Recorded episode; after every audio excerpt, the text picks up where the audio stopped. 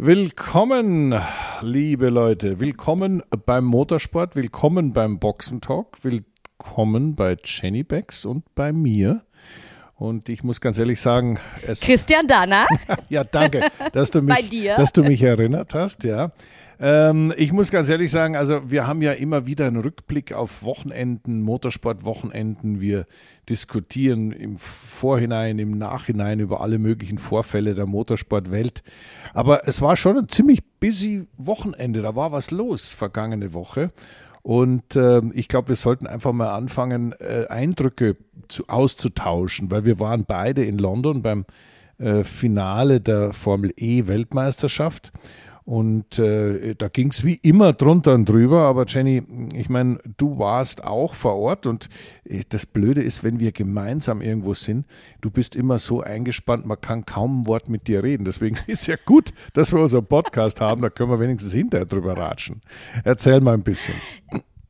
Ja, erstmal wirklich, wir haben uns nur, war das Freitag oder Samstag? Wirklich nur ganz kurz gesehen. Äh, da, und, und am Sonntag hatte ich dich gesucht, da hätte ich ein bisschen mehr Zeit gehabt, da warst du aber schon wieder weg, weil du hast ja deine, deine Sendung und die geht ja vor.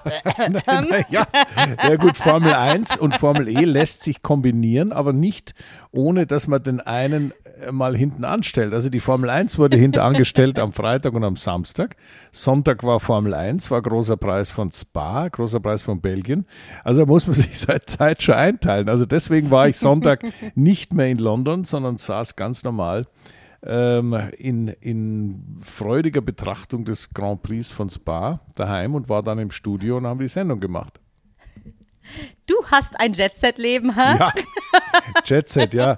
Dreieinhalb Stunden Verspätung mit der Lufthansa am Samstagabend von London nach München. Super Jetset. Oh, da kann ich was auch erzählen. Ja, ich Wobei dieses Wochenende, ich bin nicht mit der Lufthansa geflogen und der Flug war pünktlich und mein Koffer ist angekommen. Kannst du dir das vorstellen? Nein. Mal kein Lufthansa-Flug und es läuft reibungslos. Kann ich mir einfach, Aber zurück. einfach nicht vorstellen, weil, entschuldige, nicht, nicht ich muss nein. da nochmal drauf eingehen. Wir haben ja dieses Jahr und in unserem Podcast immer wieder mal drüber geplaudert, über die Weltreisende Jenny Becks. Und ich saß ja mit einem lächelnden Schmunzeln im Gesicht, saß ich ja zu Hause und habe gedacht, mei, die Arme, das ich, kenne ich alles, aber äh, bin gut da weggekommen und kaum fahre ich auch mal wieder ein bisschen durch die Weltgeschichte, schon erwischt es mich. Also du siehst, das ist ausgleichende Gerechtigkeit. Also wer auch immer unterwegs ist in dieser Welt, kann davon ausgehen, dass relativ viel schief geht. Genau, genau. Aber am Wochenende trotzdem hatten wir eine tolle Zeit. Und um jetzt mal auf das Wichtige zurückzukommen, ja, London Formel E, großes Saisonfinale. Der Weltmeister wurde gekürt, das Weltmeisterteam wurde gekürt. Es gab eine Gala. Es war wirklich voll, es war gut besucht. Zum dritten Mal in Folge fand das im sogenannten Excel was ist denn das Center statt? Das London-Rennen ist ja halb Indoor, halb, halb Outdoor. Und ähm, nee, die Stimmung war, war gut, es war voll, es war schick. Die Gala war besonders schick. Gutes Essen, gute Stimmung, alles in allem ein wunderschönes Wochenende, obwohl wir uns nur kurz gesehen haben. Wenn das noch ein bisschen mehr gewesen wäre, Christian, dann sage ich dir, dann wäre das eines der besten Wochenenden dieses Jahres geworden. Also gut, wir haben jetzt die Saison ja, die Saison ist ja zu Ende. Wir haben unseren Formel E Weltmeister, den Jake Dennis. Wir haben, wie du gesagt hast, äh, das, das Team, das die Teamweltmeisterschaft gewonnen hat, das war Envision mit Jaguar. Und äh, deswegen glaube ich, jetzt wo alles gesettelt ist, jetzt geht es in die Vorbereitung für die Saison. Wie viel da haben wir denn dann? Zehn, oder? Und die zehnte, die zehnte schon, ja. schon, ja. Und äh, da gibt es viel zu tun, wie immer. Es gibt ja, ja, in der Formel E neues Management, viele neue Ideen. Da ist so ein bisschen, habe ich das Gefühl, so ein bisschen Aufbruchstimmung. Und ähm, ja. ich finde das ganz toll. Und äh, je mehr wir zwei oder überhaupt Mann dazu beitragen kann, dass diese Meisterschaft noch ein bisschen besser auf den Schirm kommt. Weil die Leute, die, die wissen ja mal, was gehört, sowas wie elektrische Formel 1, ja, ja, gern. Aber in Wirklichkeit ist es einfach eine, eine andere Form des Motorsports und da geht's richtig zu. Das ist richtig guter Motorsport.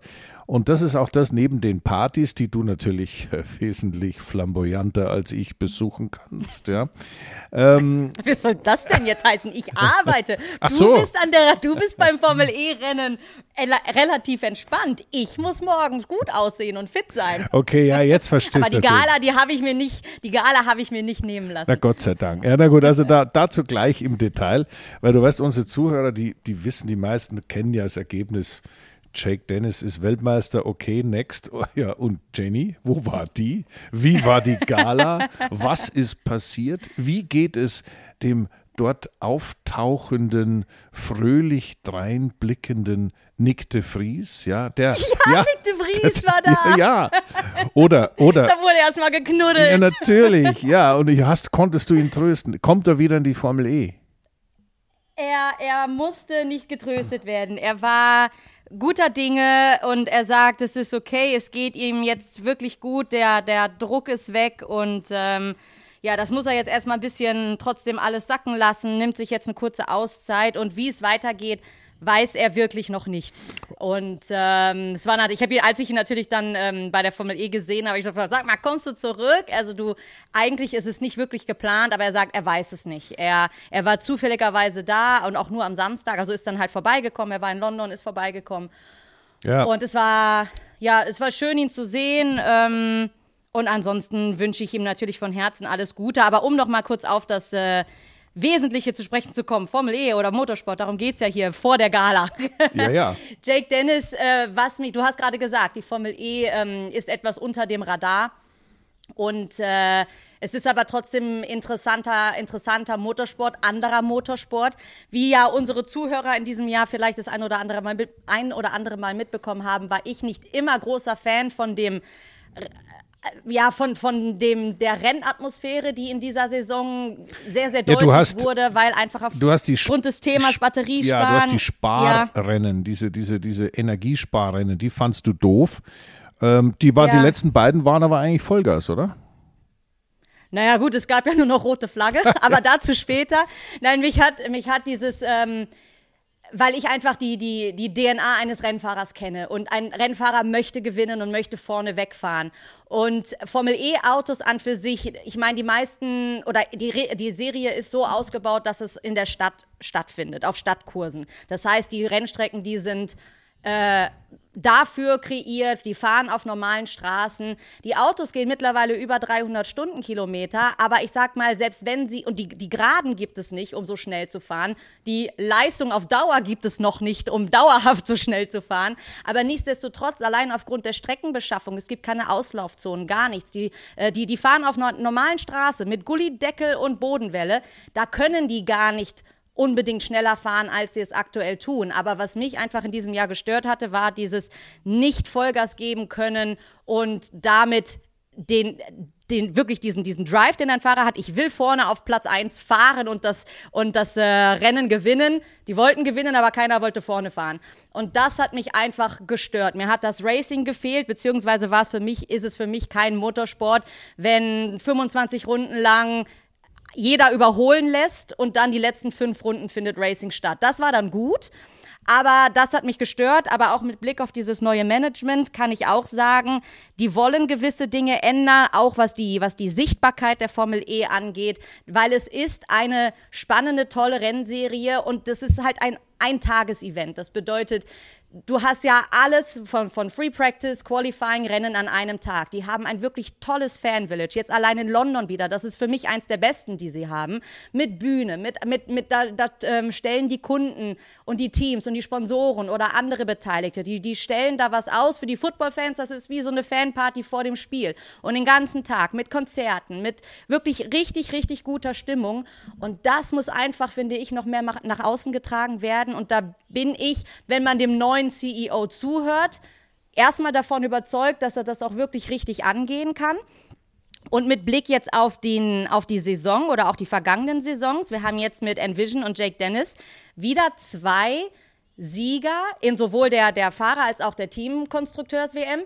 Äh, Konstrukteurs-WM, dass äh, die es vorher noch nicht gegeben hat. Und in den neun Jahren der Formel E hat es jetzt acht verschiedene Weltmeister gegeben. Und das finde ich einfach toll. Es ist unvorhersehbar. An der Strecke passiert was. Und das finde ich toll. Und nicht, wir reden ja gleich wieder über Formel 1. Wir wissen einfach, Verstappen wird in diesem Jahr Sieg, Weltmeister. Das, ich glaube, da, das ist kein. da bin ich jetzt mal pessimistisch. Jetzt pessimistisch, kein, optimistisch für ihn. Aber bei der Formel E wissen wir das vorher nicht. Und das finde ich gut. Und auch im, in der Saison 10, da wird es nochmal neue Städte geben. Tokio kommt dazu. Also es ist, es ist wirklich. Ähm, ein Event, das ich den Leuten empfehlen kann, vor allen Dingen mal zu besuchen, wenn sie die Chance haben. In Deutschland findet das Rennen ja jedes Jahr in Berlin statt. Und äh, ja, so viel zur Formel E von meiner Seite. Gut. Erstmal. Also, na gut, also äh, ich kenne deine Meinung, wir kennen deine Meinung zu diesem Thema. Und ich meine, nochmal auf London zurückzukommen, ich meine, wir versuchen ja immer unseren Zuhörern ein bisschen was von der, von der Situation äh, vor Ort so ein bisschen ja, sie mit äh, teilhaben zu lassen. Denn äh, als ich dort ähm, zum ersten Mal war, da habe ich gedacht, ich bin in eine zu große Go-Kart-Halle geraten, weil so schaut es da nämlich aus. Und das Interessante ist ja, dass man versucht, und das finde ich wirklich gut, ähm, äh, einzigartige Events zu bauen. Also Berlin zum Beispiel ist Tempelhof, Flughafen, unglaublich nah am Zentrum der Stadt. Es ist eine ganz eigene Atmosphäre. Das ist so eine Freizeitatmosphäre, viel Platz. Da kann man mit dem Kinderwagen kommen und spazieren gehen und trotzdem Rennen gucken. Dort in, in London, das ist so eine, so eine sehr komprimierte Angelegenheit. Man ist äh, überdacht, was in London nicht so schlecht ist, ja, wie wir einmal mehr gesehen haben, weil es einem nicht dauernd auf den, auf den Kopf regnet aber es ist eine ganz spezielle Atmosphäre. Und wir können das weiterführen, weiterführen, egal ob man in Sao Paulo fährt und ich bin mir sicher, die Tokio-Strecke wird auch wieder sehr speziell werden, Rom, eh, ganz egal. Also, wir werden sehen, wo die Formel E hinführt, aber jetzt nochmal aufs Wochenende zurück ähm, betrachtet. Ich bin auch sehr optimistisch. Ich glaube, die Formel E ist besser als das, äh, ja, ich will nicht sagen ihr Ruf, sondern ihr, ihr Bekanntheitsgrad. Ähm, ich bin mir ziemlich sicher, wir werden da langsam aber sicher Leute, immer mehr Leute finden, die diesen Motorsport gut finden. Denn ich meine, Wheel-to-Wheel-Racing, Rad-an-Rad-Kämpfe gibt es dort an, in jeder Kurve. Und äh, ja. es ist immer, es ist sehr ergebnisoffen. Und deswegen glaube ich, äh, gibt es da auch eine gute Zukunft und das wird parallel zur Formel 1. Das ist eine andere Geschichte, genau wie DTM oder Le Mans auch was anderes ist als Formel 1, eine, eine gute Zukunft haben, da bin ich ganz sicher und äh, wir hoffen natürlich, dass da in Zukunft auch noch viel mehr Leute äh, kommen und, und zuschauen. Aber jetzt komme ich, ich komme ja immer wieder auf die Dinge, die ich nicht verstehe. Ähm, und da muss ich ja mich immer vertrauensvoll an dich wenden. Ähm, ich habe also gesehen, Orlando Bloom war da. Jetzt wollte ich fragen, ob du mit dem auch einen Kaffee getrunken hast oder, oder nicht. Nee, ich, ich finde ihn nicht toll. Ach Gott. Das ist, das ich, ist eine Erklärung. Am, am Sonntag ja, war der Christoph Walz da. Den fand ich spannender. Okay, hast du mit dem Kaffee getrunken? Du bist Kaffee doch, nicht, aber kurz Hallo gesagt. Ja, na schau, das ist doch, das will Aber Orlando Bloom, den habe ich irgendwie, nee, ich, ich weiß auch nicht. Ich wüsste gar keinen Film mit dem. Nee, finde ich nicht so toll. Nee, okay. Jetzt habe ich gedacht, jetzt typ. kommt mal da so ein Superstar und die Jenny ist mitten dabei. Ich habe nur die Fotos gesehen, der war ja bei dir zu Gast sozusagen. Und äh, dann, dann dachte ich, ich kriege jetzt eine Info, aber ja, dann halt nicht. Also dann reden wir über, über Motorsport und ja. noch mal ganz kurz auf Nick de Vries. Ähm, ja, du hast ihn gut betreut, äh, geknutscht und aufgebaut. Ähm, eins ist klar, die Formel E ist natürlich auch eine Möglichkeit für Profirennfahrer, die eben entweder in der Formel 1 scheitern oder gar nicht dahin kommen, trotzdem auf Weltspitzenniveau Motorsport zu betreiben. Und ich glaube, unser Sport hat das verdient, dass es nicht nur diese 20 Formel 1 Plätze gibt, sondern dass es ein bisschen mehr gibt, wo Profipiloten zeigen können, was sie können. Denn ich habe ähm, immer wieder auch Kontakt mit jungen Fahrern und die, die auf dem Weg nach oben, also da strugglen und irgendwie versuchen, ins Profigeschäft zu kommen. Und ein junger Rennfahrer endet heutzutage normalerweise in irgendeinem GT3-Auto, weil da gibt es zumindest mal wahnsinnig viele.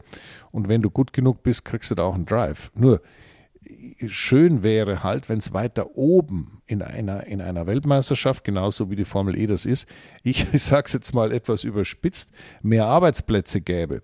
Denn die Formel 1-Geschichte ist schon sehr überhitzt und äh, das Beispiel Nick de Vries zeigt ja auch wieder, äh, dass das alles äh, sehr schnelllebig ist und, und äh, ohne irgendeinen, äh, sagen wir mal, äh, ja, ohne irgendeinen Gedanken der, des Teamplays, sondern einfach reinhocken, Leistung bringen und wenn es nicht geht, raus und den nächsten rein. Und ich meine, diese De Vries, Daniel Ricciardo Geschichte, ist ja insofern interessant, dass das es dem Ricciardo ja auch schon mal so ging. Der ist ja auch aussortiert worden bei McLaren, weil er einfach zu langsam war. Und äh, jetzt ist er wieder einsortiert worden ins Gesamtsystem. Äh, mal sehen, wie dieses Spiel weitergeht. Aber daran sieht man so ein bisschen, wo das Problem der Formel 1 ist. Neue Leute, die, die da reinkommen, für die ist es wahnsinnig schwierig, sich da zu etablieren. Es gibt einige Ausnahmetalente, das haben wir mit Oscar Piastri gesehen, letztendlich auch am vergangenen Wochenende am Grand Prix, die das hinbekommen, die einfach da reinsitzen, schnell sind und dann passt's. Und dann gibt es auch keine Diskussion, er braucht jetzt noch ein bisschen Zeit oder muss noch was lernen und muss sich noch dran gewöhnen. Nix, reinhocken, schnell sein. Und ich finde es halt schön, wenn, wenn wir im Motorsport verschiedene Profi-Ebenen haben, wo die vielen guten Nachwuchsfahrer und die vielen Top-Profis, die es ja gibt, ähm, auch einen Top-Profi-Job zur Verfügung haben. Und ähm, der Motorsport ist ja etwas, das sich in den vergangenen Jahren, es ist ja schon sehr kritisch beäugt worden, aber die Kurve bekommen hat. Die Kurve in der Ökologie, in der Nachhaltigkeit, in der CO2-Neutralität, in den ganzen Dingen, auch im Lärmthema. Das sind alles Sachen, die, die die der Motorsport erkannt hat und der Motorsport in allen Formeln, egal ob das eine, eine GT-Meisterschaft ist, ob das die World Endurance ist oder ob das die Formel 1 ist oder auch die amerikanischen Meisterschaften, erkannt haben, dass es nicht einfach weitergeht, als wäre nichts geschehen. Wir müssen uns schon darüber im Klaren sein, dass unser Sport sehr viel Angriffsfläche bietet für die Leute, die sagen, ja, was soll denn der Quatsch? Die fahren da im Kreis und verbrennen Energie ohne Ende. Und deswegen. Und reisen noch um die Welt mit dem ganzen Noch Equipment. dazu, genau, so, genau so ist es. Ja doppelt und dreifach schlimm in der heutigen Ja, ja, und deswegen finde ich, hat der Motorsport dort eine sehr, sehr gute ähm, Herangehensweise gezeigt. Die Formel E sowieso, es ist ja die einzige ähm, CO2-neutrale Sportart der Welt. Ähm, aber auch die Formel 1, das ist eigentlich sehr gut. Und wenn das sich jetzt mal ein bisschen stabilisiert und ein bisschen etabliert, dann glaube ich, werden wir auch wieder eine, eine ganz andere Akzeptanz des Motorsports sehen in der breiten Öffentlichkeit. Nur, jetzt sind wir wieder bei meinem Anfangsthema man muss natürlich sich schon zeigen. Und das war immer das Problem der Formel E. Ja, es lief sehr gut bei ProSieben im Fernsehen, aber das reicht nicht. Da muss noch ein bisschen mehr her, da muss ein bisschen mehr Promotion dahinter. Und äh, die Formel 1 ist im Moment nur im Pay-TV bei Sky. Alles gut, wunderbar, schöne Sendung, gute Leute, alles perfekt, aber es ist halt Pay. Und da muss ein Free-TV, also ein freies Fernsehen dazu. Und äh, heutzutage ist die Diskussion, ich weiß nicht, wie du das siehst, wie du äh, Bewegtbild konsumierst. Naja, es ist ja alles äh, über Internet, kann man ja dies und das, man streamen kannst. Ja, wo kann ich in Deutschland streamen, ohne was zahlen müssen, zahlen zu müssen? Frei empfangbar ist in Deutschland schwierig. Ja, absolut.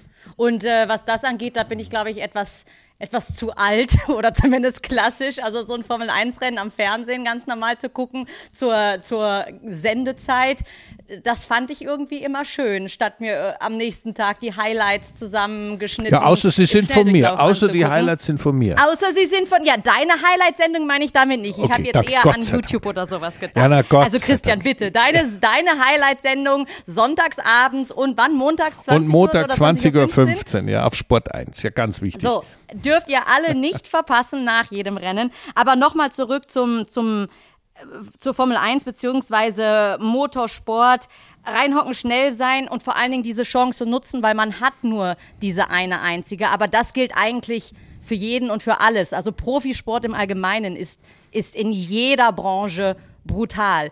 Die Anwärter äh, reihen sich, äh, viele würden vieles dafür tun und opfern. Die mit wirklichem Talent oder mit, mit, mit dauerhaftem Talent, das sind dann wieder wenigere. Nichtsdestotrotz, bei der Formel 1 zum Beispiel oder generell im Motorsport, in jeder Serie ist es ja so, wir haben um die 20 Fahrer. Plus, minus ein paar. Aber das ist natürlich nur eine extremst kleine Gruppe an Menschen. Wenn man jetzt im Vergleich zum Beispiel die Bundesliga sich anschaut, in jedem Fußballteam hast du, hast du allein elf Jungs auf dem Platz und äh, dann noch auf der Reservebank ein paar. Und dadurch hast du natürlich, und du kannst den Sport noch privat zu Hause, jeder kann sich einen Ball kaufen. Du kannst den Sport zu Hause noch spielen Ja. und üben und, und nachmachen. Es sind sogar- Im Motorsport ist das halt etwas ganz, ganz anderes. und, äh, und ja, sorry, Es, was nein, nein, es, es sind sogar noch mehr. Es sind nämlich zwei Mannschaften. Soweit ich das, Ja, ja, genau. soweit Also- ich das Spiel verstanden habe, steht da nicht nur eine mit elf Mann und wartet, Nein, dass die Zeit aber in einem Team, Das siehst du, von einem ich Team wollte, sind elf auf ich habe jetzt gedacht, du lobst mich. Du weißt doch genau, ich hab, bin ein absoluter Fußball-Dünnbrettbohrer. Aber ich habe hier in deiner, in deinen äh, durchaus äh, völlig äh, inhaltlich richtigen ähm, Thematik deiner, deiner Ausführungen habe ich festgestellt, ja, es, ist ja nicht nur eine Mannschaft, es sind ja zwei Mannschaften. Schau, ich habe eigentlich ein Lob erwartet, ein. Lob erwartet. Aber gut. Okay, Äh, Christian, dann lobe ich danke, dich dafür, danke. dass du, dass du weißt, dass auf einem Fußballplatz zwei Mannschaften Ja, es gegeneinander bestärkt spielen. ja- So wie in der Formel 1 dann zehn Teams gegeneinander es, fahren. es bestärkt ja nur deine generelle Meinung. Mal Spaß beiseite, das ist natürlich völlig richtig. Es gibt natürlich viel mehr. Ähm, jetzt habe ich noch eine Frage, äh, was nochmal ganz kurz zurück nach London ins Paddock, in, den, in, in, in das Formel E-Rennen vom vergangenen Wochenende. Es gab da ja ähm, eine, äh, speziell am Sonntag, eine Thematik, die wir, den Bogen spannen wir dann gleich auch nach Spa rüber, wo es hieß, ja, es regnet, es regnet, es ist so furchtbar nass, äh, es ist alles viel zu gefährlich, man kann da gar nicht fahren. Ähm, wohlgemerkt, also zwei Drittel der Rennstrecke sind überdacht, ja, und ein Drittel ist äh, im Freien, also da regnet es dann erstaunlicherweise tatsächlich, ja, wenn man also im Freien ist, dann kommt dieser Regentropfen tatsächlich unten auf der Strecke an, ob man es glaubt oder nicht. Und da gab es In London vor allen Dingen, speziell in in London. England. Und ich meine, das, was man auch dazu sagen muss, Regen in England ist nicht Regen wie im Rest der Welt. Es gibt sehr verschiedene Formen von Regen in England. Als ich zum Beispiel von dieser Rennstrecke morgens zum Joggen ging, war es strahlend schön und, und herrlich, ein bisschen windig, bin ich an ich so stand in der Sonne. an dem, an dem Ruderbecken vorbeigelaufen, bin da Ja. gejoggt und ich drehe um und auf einmal kommt mir ein Wind entgegen und es fängt an, richtig zu schütten. Und dann laufe ich weiter, was willst du machen? Hm, Bin pitschepatsche nass und auf einmal kommt wieder so eine nette, sonniger Inter, sunny Interval und danach hat sich dieser Regen in einen, in einen Niesel verwandelt. Aber ein Niesel, das ist so wie, wie, fast wie Gischt hinterm Formel-1-Auto. Und dann bin ich da durchgelaufen und als ich da fertig war, kommt mir Pascal Wehrlein entgegen auf dem Weg zur, auf der Weg zur Arbeit und hat sich totgelacht. Ja. Also äh, daran sieht man wieder, Regen ist ein Phänomen und er kommt in verschiedenster Form in England vor. Jetzt meine Frage an dich. Ich habe dazu eine Fachmeinung aus der Perspektive Cockpit. Warum hat man stundenlang das Rennen in London nicht gestartet? Weil es zu rutschig war. Oh Mann, Christian. Regen und Rennfahren, das ist, da könnte ich mich so aufregen. Erstmal, bis, bis zum Rennstart wusste ich überhaupt nicht, dass es geregnet hatte, weil wir waren ja in unserer Halle fensterlos. Das heißt, irgendwann hieß es so, Rennen startet und alle guckten auf die Bildschirme, ach, draußen ist es nass. Okay, nein, ganz ehrlich, früher waren Regenrennen cool. Ich habe mich auf jedes Regenrennen gefreut. Auf Spa, auf wo war es noch? Ach, in Mon Montreal hat es manchmal geregnet und ich, ich, ich habe ich hab diese Rennen geliebt, weil gerade in der, in der Formel 1, da kannst du wirklich sagen, es sind 90 Prozent Auto und 10 Prozent der Fahrer. Aber unter diesen Bedingungen konnten die Jungs mal zeigen, was in ihnen steckt. Und der, jetzt mal plump ausgedrückt, mit den dicksten Eiern, der ist da durchgekommen und hatte in unterle unterlegenen Auto auch noch die Chance, zum Beispiel in die Punkte zu fahren. Ja, aber jetzt Ja. 2023, da wird nicht gefahren, sobald mal nur ein Pfützchen da Ja, ist, ja. dann haben sie extra Trockenwagen gehabt, um die Strecke trocken zu, wissen, zu, zu, zu wischen. ich, ich, ich, ich finde das einfach so schade. Jetzt heißt es, okay, die Autos heutzutage sind vor allen Dingen auch mit der Formel 1 so gebaut, dass sie im Regen nicht mehr fahren können. Aber dann ändert das bitte wieder Ja, ja. so, weil ich möchte doch Racing unter jeder Bedingung sehen und nicht nur unter, unter regenbogenblauem Himmel und irgendwie ach, Friede, Freude, Eierkuchen. Nein, es ist Sport. Es geht um eine Weltmeisterschaft, um Duelle rund um die Welt.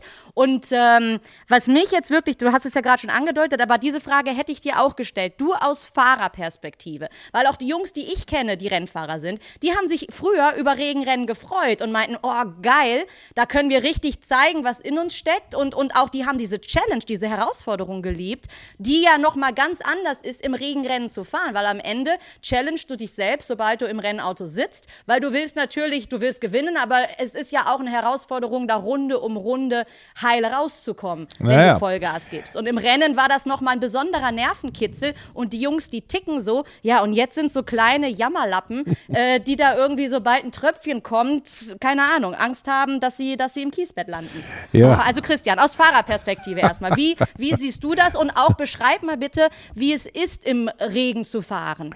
Ja gut, also äh, ganz grundsätzlich äh, bin ich jetzt mal begeistert von deinem emotionalen Plädoyer für die, für die, für die Existenz von großen Eiern.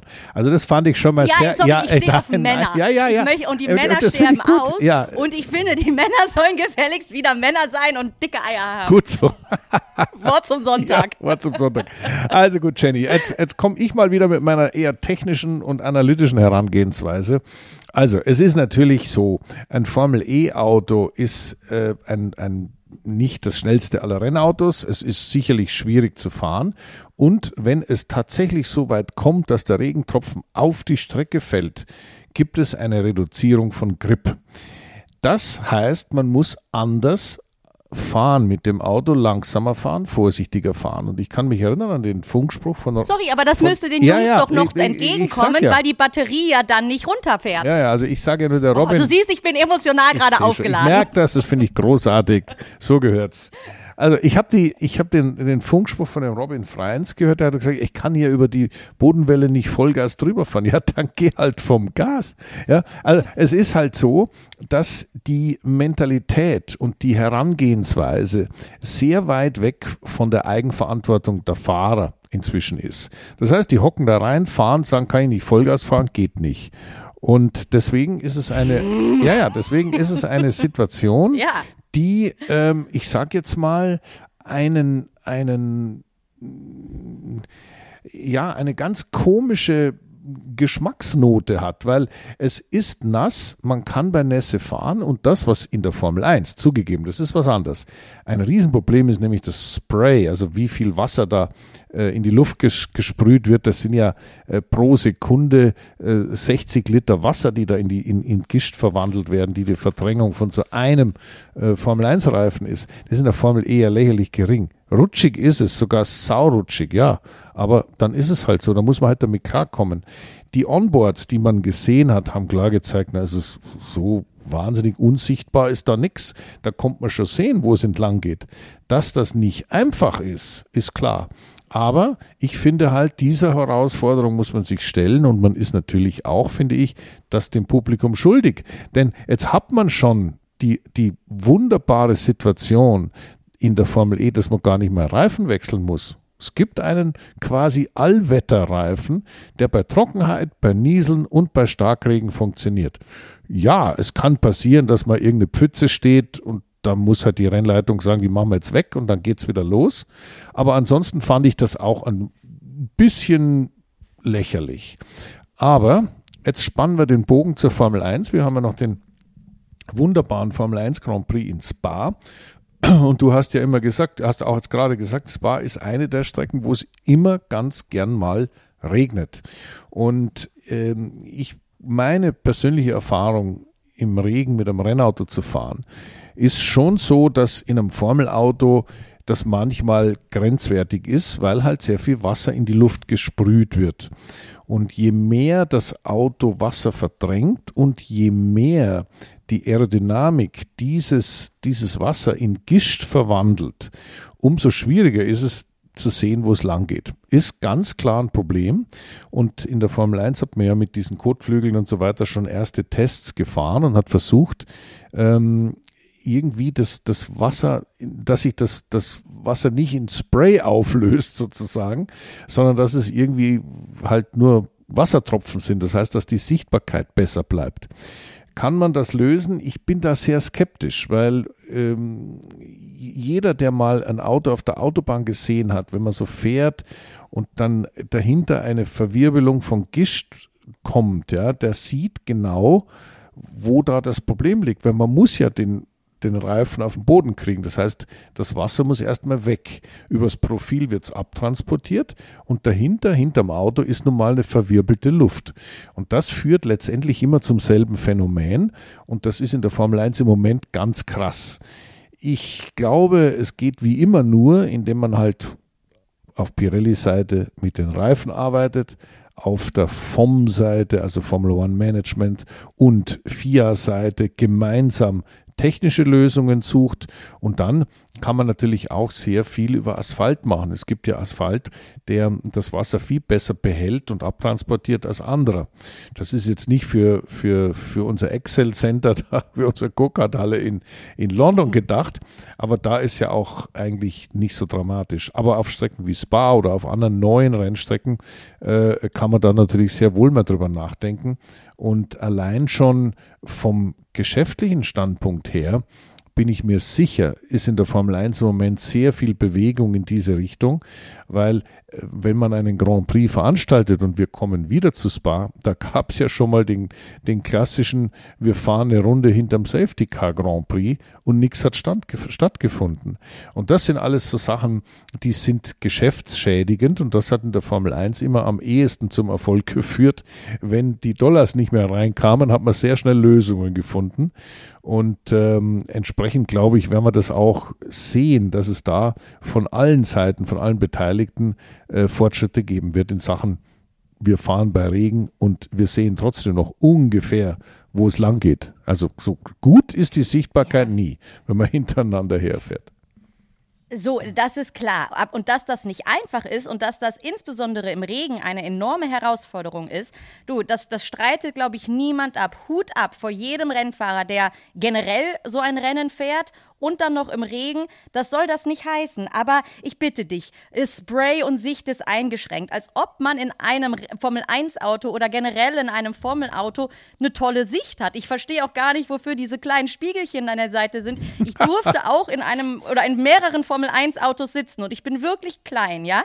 Also wie und ich habe keine Platzangst, aber selbst da war ich eingequetscht wie eine Sardine und die Sicht ist gleich null. Also ob es da regnet oder nicht, zumal der Fahrer natürlich die Rennstrecke ja auch blind aus dem FF kennt. Du kannst denen wahrscheinlich die Augen verbinden und die, die fahren dir die Runden, weil das einstudiert ist wie eine Na, da muss ich, da muss ich Einspruch, Regen, Einspruch, Einspruch.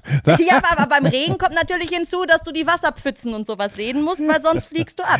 Aber sorry, no risk, no fun, es gehört dazu. Wenn du, wenn's dir, wenn du Angst hast, dann kannst du, dann kannst du, weiß ich nicht, dann kannst du Bäckermeister werden. Oder Schach. Und das war kein, kein Bashing gegen Bäckermeister. Wir alle lieben Schach. unsere Bäcker und unsere frischen Brötchen. Schach Schachspielen. Schachspielen ist auch gut oder Hallenhalmer. Schachspielen. Ja, aber, ja, da kriegst du vielleicht Kopfschmerzen, weil es zu anstrengend ist. Also, sorry, ein bisschen Arbeit gehört dazu. Ja, na, also ich muss aber trotzdem Einspruch äh, erheben in einem Punkt. Es ist natürlich schon von Vorteil, wenn man mal Rennautos sieht, wo es lang geht.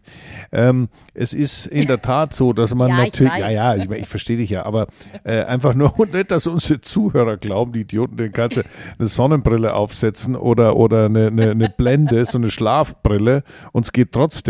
Nein, das ist nicht so, liebe Zuhörer. Man muss schon sehen, wo es entlang geht.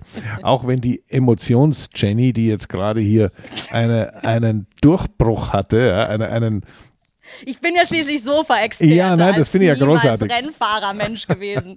nein, das ist, also diese, diese, diese Gischt-Thematik in der Formel 1 ist natürlich ein Problem. Es ist echt blöd, wenn du da mit 280 oder 300 irgendwo entlang donnerst und siehst überhaupt nichts. Solange der, der vor dir ist, normal fährt und da ist nichts, dann ist es nicht so schwierig, weil du kannst rechts oder links rausschauen, weißt ungefähr, wo du bist, bremst und wenn man langsamer wird, legt sich die ganze Kiste, dann siehst, wo die anderen sind und fährst wieder weiter. Aber weh, wenn was schief geht, wenn da sich einer dreht und das ist ja das, wovor alle Angst haben. Wir hatten ja in Spa den Uber-Unfall, wir hatten den, den äh, ähm, letztlich den Formel-3-Unfall und das waren tödliche Unfälle. Und das waren ja. alles Unfälle, die passiert sind, als sich ein Auto gedreht hat und 90 Grad zur Fahrbahn stehen blieb und von einem anderen äh, im T-Bone ähm, auf die Hörner genommen wurde. Dann, das ist wirklich lebensgefährlich und das, wenn man nichts sieht, hat man gar keine Chance auszuweichen und das ist das Hauptproblem. Wenn man nichts sieht, die, der Streckenverlauf ist in der Tat so, dass man den so ein bisschen ahnen kann, äh, so äh, Generationen von Rennfahrern kamen mit dem Problem irgendwie klar.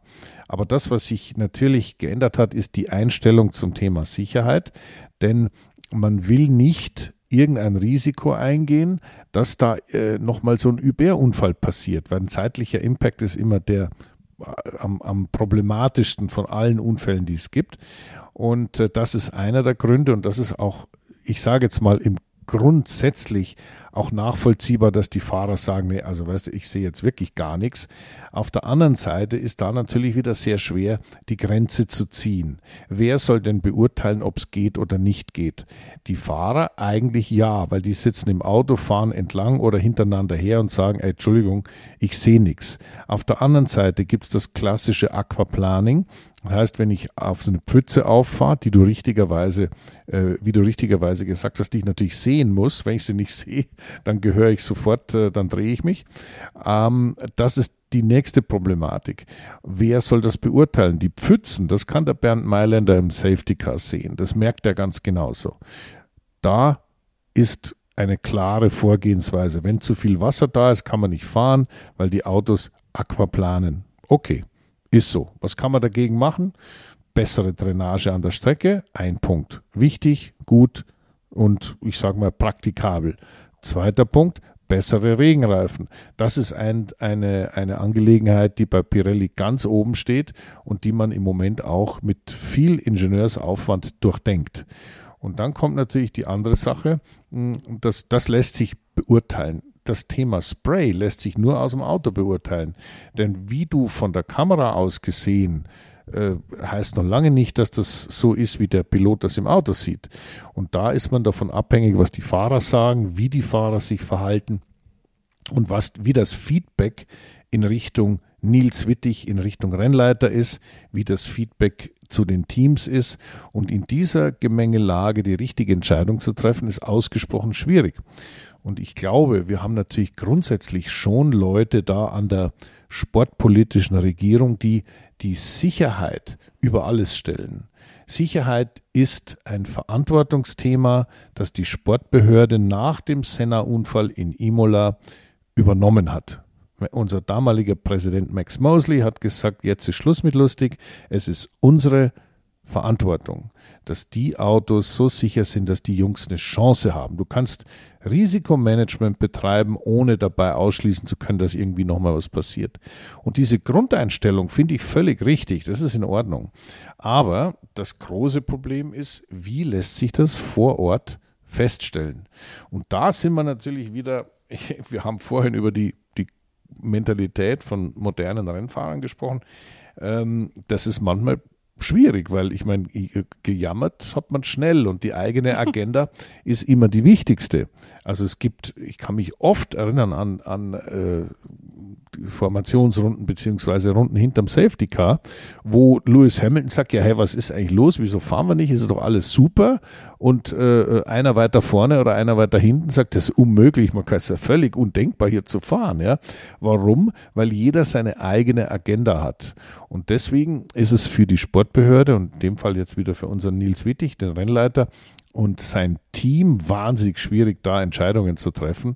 Und das Thema Gischt in der Formel 1 ist bekannt und es ist durch die moderne Generation der Autos, also ich sage jetzt mal gelinde gesagt, nicht besser geworden. Es war immer schwierig, aber ähm, ich würde mal sagen, ein Thema mit was man mit größter Vorsicht angehen muss. Und deswegen habe ich auch ein bisschen Verständnis, dass man dieses nie, nie hoppla hopp, jetzt hockt euch rein und äh, fahrt halt mal los. Das, man muss schon ungefähr sehen, äh, wo es entlang geht, einfach auch um die anderen, die, die Konkurrenten zu sehen und ob da irgendwas auf der Strecke ist. Es ist auf jeden Fall schwierig, schwieriger in der Formel 1, viel schwieriger als in der Formel E, denn da gibt es fast kein Spray. Ja, und ja klar, sobald du mehrere Personen hast, jetzt mit Blick auf Formel 1, du hast 20 Personen und somit 20 unterschiedliche Meinungen, wie du es gerade perfekt gesagt hast. Jeder äh, geht natürlich seiner eigenen Agenda nach und möchte für sich das Beste rausholen. Sprich, wie ist die eigene Strategie? Wären jetzt Weiterfahren oder Rennabbruch das Bessere? Nichtsdestotrotz, natürlich, um hier nochmal klarzustellen, die Sicherheit geht vor. Also wenn ich das ich so ja, ja, nein, sage, ich, ich möchte nicht, dass sich irgendjemand, äh, dass, dass irgendjemand sein Leben riskiert und äh, es ist einfach nur toll, wie die Formel 1 oder generell der Motorsport sich in den letzten 20, 30 Jahren entwickelt hat und dass sie es eben geschafft haben, so sicher zu werden. Ähm, natürlich dieser, dieser zuletzt tödliche Unfall in Spa, äh, ist jetzt zwei Monate ungefähr her, das ist, das ist immer wieder, immer immer wieder schlimm. Und auch 2014 war ich hautnah dabei, als der Bianchi diesen schlimmen Unfall im Regen hatte in Tokio. Da, äh, und als, als Beteiligter bzw. Verantwortlicher mit dieser Schuld dann eventuell leben zu müssen, dass du gesagt hast, wir fahren aber weiter und dann passiert so etwas, unabhängig davon, dass dem Fahrer eventuell das Leben genommen wird und die Familie, die dann zurückbleibt, da müssen wir nicht drüber sprechen. Also Sicherheit geht vor, aber vor zehn Jahren konnte man ja noch im Regen fahren. Und da war gefühlt die Mentalität noch, noch ein bisschen, ich sag mal, rauer. Ja, ja, nein, nein, das, das siehst du völlig richtig. Ich will jetzt nicht sagen, ich mein, wieder männlicher mit Eiern. Nein, nein, nein, ich verstehe es. Die, die Jenny, Jenny, du hast eine. Ein bisschen mehr wurde riskiert und dieser, es ist für mich ein bisschen zu vorsichtig im Moment, weil wir reden hier über Motorsport und Formel 1 und da gehört ein bisschen Risiko gehört dazu. Also du hast eine wunderbare Art, eine, eine emotionale Ausdrucksweise und so weiter die Punkte hier auf den, auf den, äh, den Nagel auf den Kopf zu treffen, sagen wir es mal so. Äh, da schätze ich dich ja auch sehr dafür. Ähm, wenn wir mal das ganze Gisch-Thema und die ganze grundsätzliche Thematik, über die wir jetzt heute gesprochen haben in der Formel 1, ähm, auf die Seite legen, ein, ein kleines Thema würde ich gerne noch ansprechen und das äh, bezieht sich auf den eigentlichen Rennverlauf in Spa. Ähm, es war ja so, dass äh, ja, es gab eine Getriebestrafe von Verstappen, der musste also fünf Plätze weiter nach hinten. Äh, es gab eine Ferrari Pole Position deswegen, was ja auch mal was Neues war. Und äh, einen Perez, der gleich in der ersten Runde in Führung ging. Und es hat sich aber innerhalb von ein paar Runden mit einem sehr sanft fahrenden Verstappen, der ganz vorsichtig da sich so durchgekämpft hat, mit Bedacht, ja, äh, eigentlich dann ab Rennmitte war klar, der fährt wieder Kreise um alle. Ähm, jetzt lassen wir den Verstappen auch mal vorne wegfahren, weil wir anerkannt haben, der kann das einfach besser, der hat ein Auto, was genau seinem Fahrstil entspricht und dieses Auto entspricht nicht nur seinem Fahrstil, es ist auch schneller als alle anderen. Auch kann er schneller fahren, im Schnitt fast eine Sekunde pro Runde, als Sergio Perez, der immerhin Zweiter wurde. Aber was passiert dahinter? Toto Wolf hat gesagt, der Mercedes-Chef gesagt, ja, im Moment ist so, als ob ein Team ein Formel-1-Auto hat und alle anderen fahren Formel 2 ja, äh, es gab Diskussionen, die brauchen mehr Leistungen, die brauchen dies und das. Ja, ist das halt jetzt einfach mal so oder findest du, sollte man da eingreifen und sagen, also jetzt muss also hier mal, das muss hier ein bisschen ausgeglichen werden oder, oder was, was machen wir denn da? Weil ich meine. Auf keinen Fall. Ich meine, Red Bull dafür zu bestrafen, dass sie mit den besten Leuten das mit Abstand beste Auto gebaut haben und auch noch einen verdammt guten Fahrer dort drin sitzen haben. Eigentlich zwei gute Fahrer, aber der Unterschied zwischen Perez und Verstappen wird ja mit, mit Wochenende zu Wochenende eigentlich sichtbarer. Aber warum sollte man Red Bull dafür bestrafen? Und ich bin die Letzte als, aus Zuschauersicht, die das toll findet. Das Traurige ist, alles, was hinter Verstappen passiert, ist in dieser Saison ja wirklich spannend. Das heißt, wir haben unterschiedlichste Personen auf dem Podium stehen. Äh, die, die Teams sind punktemäßig nicht zu weit auseinander. Jetzt hat Aston Martin ein bisschen verloren oder, oder dann doch wieder stark. McLaren hat zwei, drei gute Rennen und dann wieder nicht. Und es ist so, und Mercedes dümpelt darum, Ferrari vergeigt es irgendwie immer von alleine, aber dann haben sie trotzdem plötzlich eine Pole. Also es ist, es ist, hinten passiert ja viel. Aber warum sollte man Red Bull dafür bestrafen? Ja, ja. Wie gesagt, die, die Lösung habe ich persönlich jetzt auch nicht. Und was bei was was früher war bei bei so dominanten Serien von anderen Teams und Fahrern. Früher hat ja die Technik wenigstens mal einem einen Strich durch die Rechnung gezogen, dass das Auto streikte, der Motor, Reifenschaden, was auch immer. Oder vielleicht wurde mal, ja, man war irgendwie in einen Unfall verwickelt.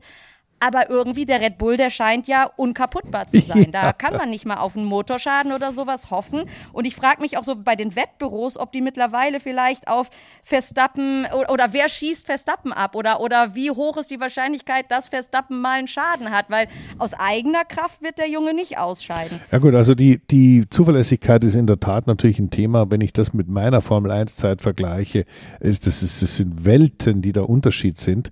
Aber es ist nun mal so, und ich meine, es ist ja auch ein Qualitätsmerkmal der Formel 1, dass die, die Autos nicht nur so stabil sind, sondern auch so haltbar sind. Das ist schon ganz in Ordnung, ja. denn ein ausgefallenes Auto, das dem kann man so schlecht zuschauen, ja. Und deswegen finde ich die. Ja, aber als Zuschauer war es trotzdem spannend. Ja, ja. Also wenn mal so ein hält Ausfall er, hält er von nicht. einem Führenden, also das hat das Rennen natürlich immer, immer, immer gut nochmal durcheinander gewürfelt. Ich fand das damals gar nicht so schlimm. Ja, ja, solange deiner weiterfuhr. ah, genau. Ja, natürlich. Wobei, wenn man, wenn man zurückblickt, meiner fiel ja oft mal aus. ja. Stimmt, stimmt, stimmt. Ja, also wie gesagt, ich, äh, auf dem Gebiet kenne ich mich bedauerlicherweise ganz besonders gut aus. Na gut, also jetzt haben wir die, die, die Formel 1, ähm, diese erste Saisonhälfte ist jetzt vorbei. Wir haben jetzt. Stopp, Christian, ja? wie stehst du denn dazu?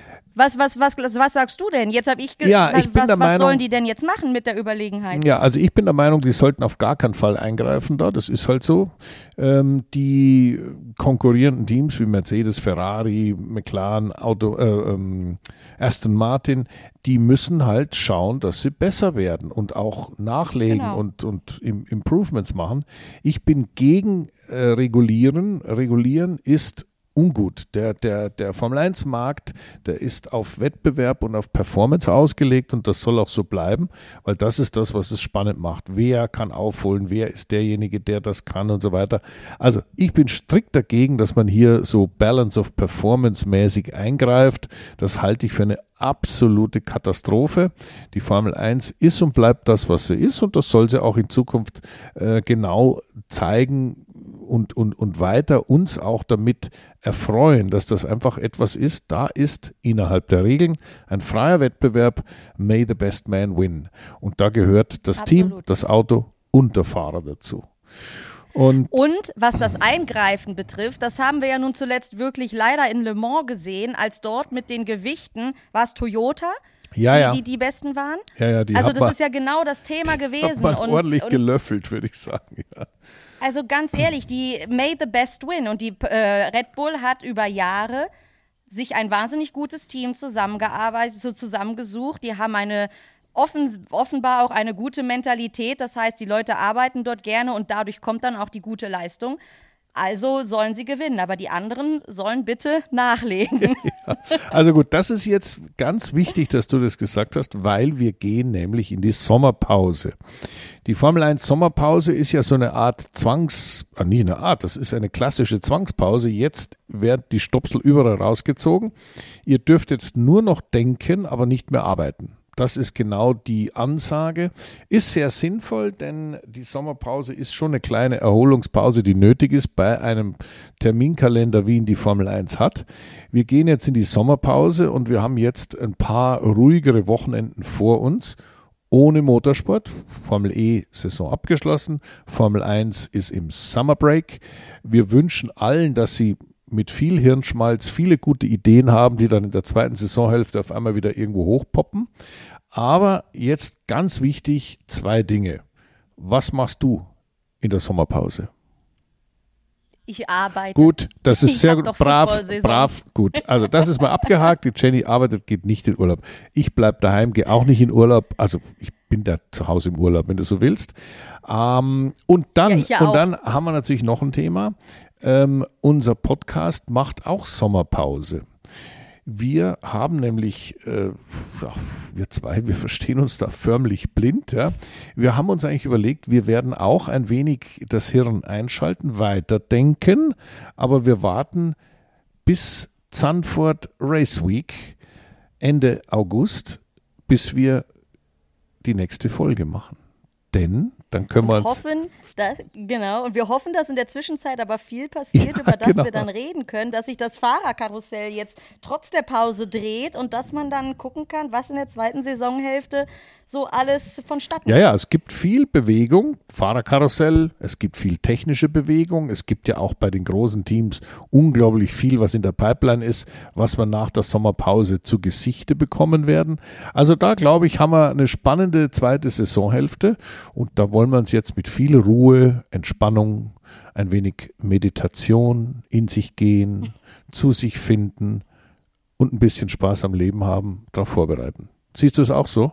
Und das absolut. Und wir wünschen euch natürlich auch einen wunderbaren August mit hoffentlich viel Sonnenschein, schönen Momenten, dem ein oder anderen Grillabend oder der Urlaubsreise. Habt viel Spaß und vergesst uns nicht, denn wir kommen wieder. Wir kommen und zwar bald. Es dauert ja nicht so lange. Der August, Und ganz der bald. August ist Ganz auch bald. bald schon wieder vorbei. also, dann freue ich mich auf einen schönen Sommer und du dich auch, Jenny. Tschüss. Ciao.